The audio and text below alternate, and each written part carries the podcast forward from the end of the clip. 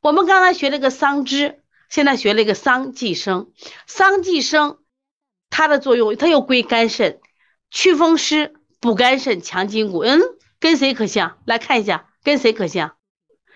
桑寄生感觉是五加皮的双胞胎嘛，多了一个安胎，这边是一个利水，这边是个安胎，看一下。所以你寄桑寄生的时候，它们的共性你看都归肝肾吧，只是桑寄生是性平，都归肝肾，祛风湿、补肝肾、强筋骨。那么刚才说，如果你要治五迟五软、治筋骨微软，是不是我们现在学了桑寄生，再加个桑寄生？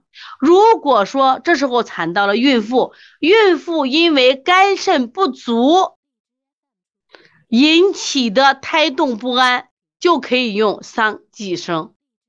因为我们到时候学中药里边，我们还知道有安好多安胎药，比如紫苏叶也是安胎药，脾胃气滞引起的胎动不安，用这个紫苏。那么因为肝肾不足的，我们就可以用桑寄生。你看，这不都学会了？学就是总结嘛。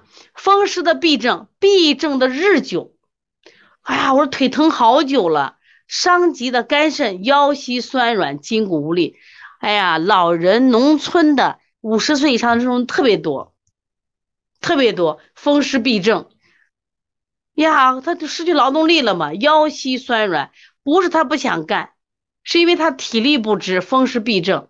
我们现在很多年轻人都在城里了，然后让老人给他带孩子，老人不想带，不是不想带，咱都不喜欢孙子了，因为他有风湿痹症，腰膝酸软。筋骨抱孩子都抱不了，你怎么样？你先给他治病嘛，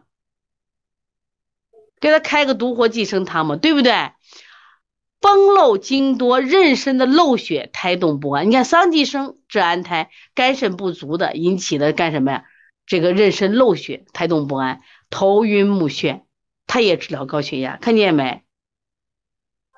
我们刚才说了，谁还能治高血压？记得不记得？哪个能治高血压？你看桑寄生治高血压吧，刚才还有哪个药能治高血压？还记得吗？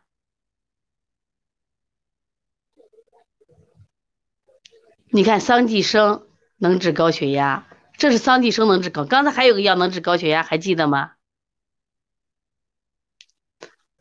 没注意，是不是没注意没记住？好好想想，看谁的记忆力好，谁注意听课了？哎，你看蓝月。蓝月，来，我们来看一下啊，刚才谁能治高血压？看见没？你看蓝月记得好不好？防己，防己，看见了没？高血压。